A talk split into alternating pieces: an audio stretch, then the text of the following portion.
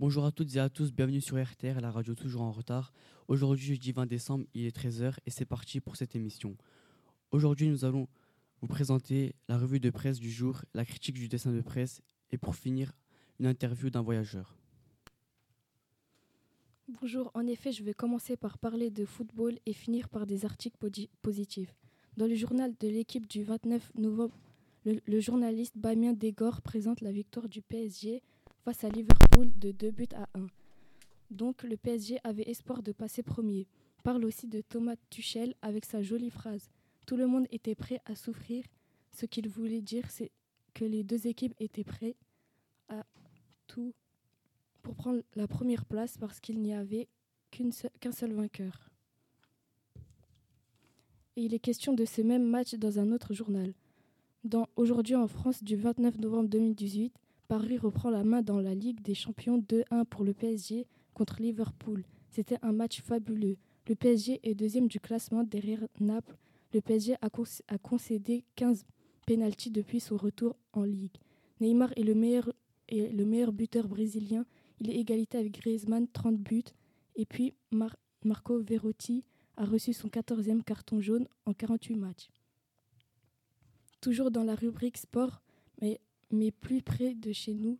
Dans le journal Ouest France, le jeudi 29 novembre 2018, Anne-Emmanuel Lambert a dit qu'il y aurait un nouveau skatepark à Alençon, c'est le plus grand de Normandie. Mais le projet avance lentement. Dominique Artois, adjoint à la culture, précise que des fouilles archéologiques préventures seront faites. Julien Bouvier, le maître d'œuvre, réalise le skatepark et ajoute qu'il faut des analyses de sol pour savoir jusqu'où on peut creuser. Ce, ce skatepark est très attendu car les amateurs de glisse demandent depuis, longtemps d'avoir un nouveau skatepark. L'ancien était beaucoup, beaucoup plus petit et moins beau, du coup les habitants ne venaient pas. Avec ce nouveau, avec ce nouveau skatepark, les jeunes viendront de Caen et de Mans, prédit le maître d'œuvre. Le nouveau skatepark est beaucoup plus grand et beaucoup plus beau. Toujours du côté des enfants, poursuivons avec un article du journal L'Orne combattante.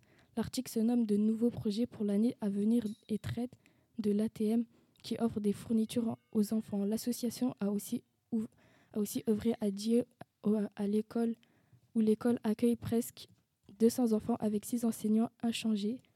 Pour financer tous leurs projets, l'association va participer à plusieurs événements.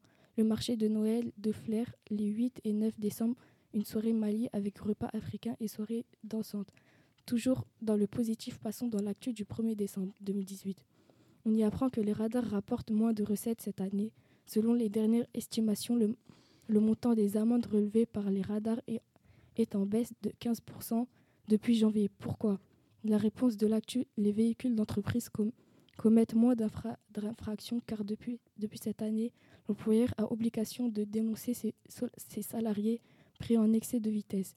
Mais il y a aussi les dégradations, je cite, depuis le passage à 80 km/h et le mouvement les gilets jaunes, de nombreux radars, ont été dégradés et mis hors service. D'après RTL, 20% des radars automatiques ont été mis hors, service, ce qui correspond à 600 radars automatiques.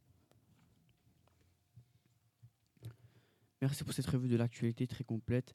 Derrière demain pour une nouvelle revue de presse. Maintenant, passons à la critique du dessin de presse, présentée par Elena. À toi de jouer.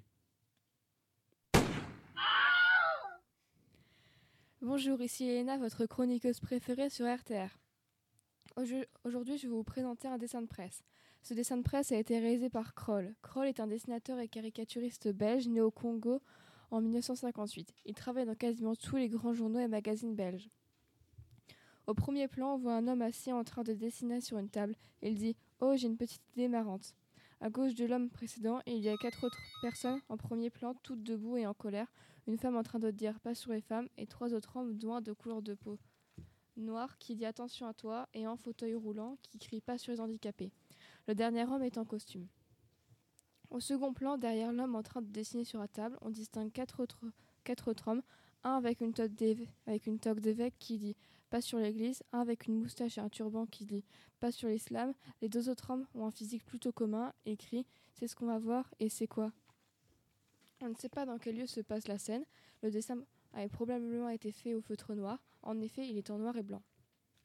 Selon moi, Kroll se représente en train de dessiner pour la presse, c'est-à-dire qu'il ne doit pas faire de dessins qui, qui ont ne serait-ce qu'un seul petit détail pouvant être jugé comme raciste, raciste, sexiste, homophobe, etc.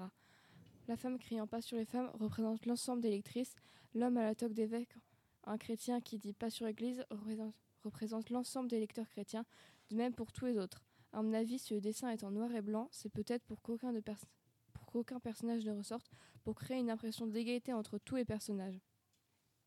Kroll a voulu nous montrer que les journalistes sont en quelque sorte censurés, que même en Belgique ou en France d'ailleurs, la liberté d'expression n'est pas aussi étendue qu'on le pense. Quand il dessine pour la presse, il doit sans cesse vérifier que son, dessin ne comporte aucun détail pouvant être considéré comme soi-disant choquant.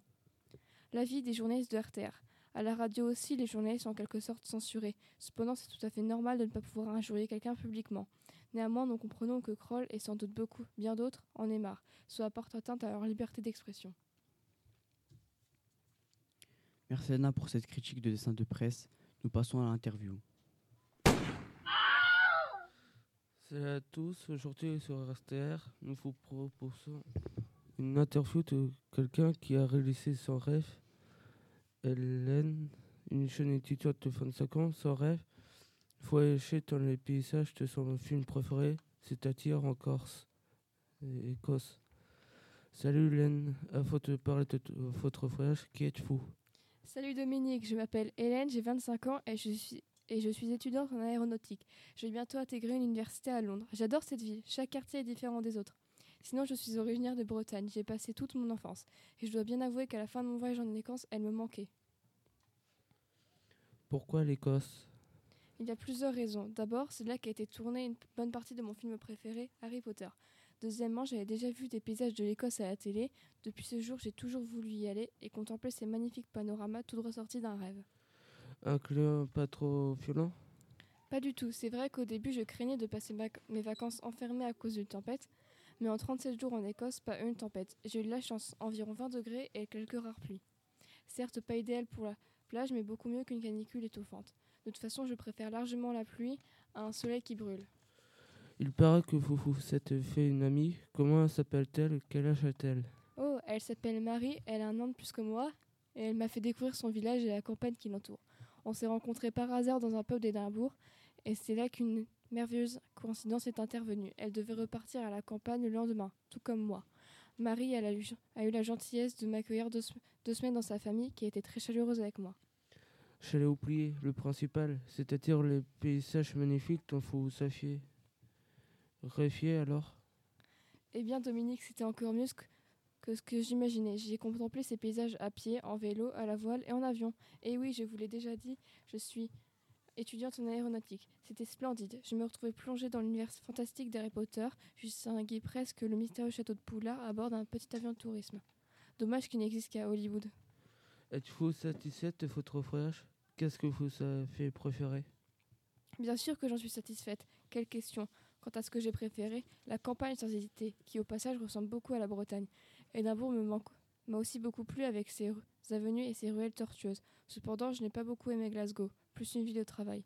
Mais bon, je n'y suis restée que trois jours. C'est sûr, je retournerai dans cette magnifique contrée un jour. D'ailleurs, la campagne écossaise me manque déjà avec ses paysages incroyables et j'ai bien envie de revenir dans un de ces peuples typiques d'Édimbourg. J'allais oublier, cet été, j'invite Marie en France. Merci Hélène avoir accordé cette interview au sujet de votre formidable séjour en Écosse. À bientôt dans nos studios pour un nouveau récit de voyage. Merci à tous de nous avoir écoutés. Merci aux chroniqueurs Elena, Teria, Dominique, Hélène et merci à notre technicien de cœur Yanis. Vous avez pu entendre en générique Reset de Jonter. Et merci à Adèle de nous avoir lâché à la dernière minute.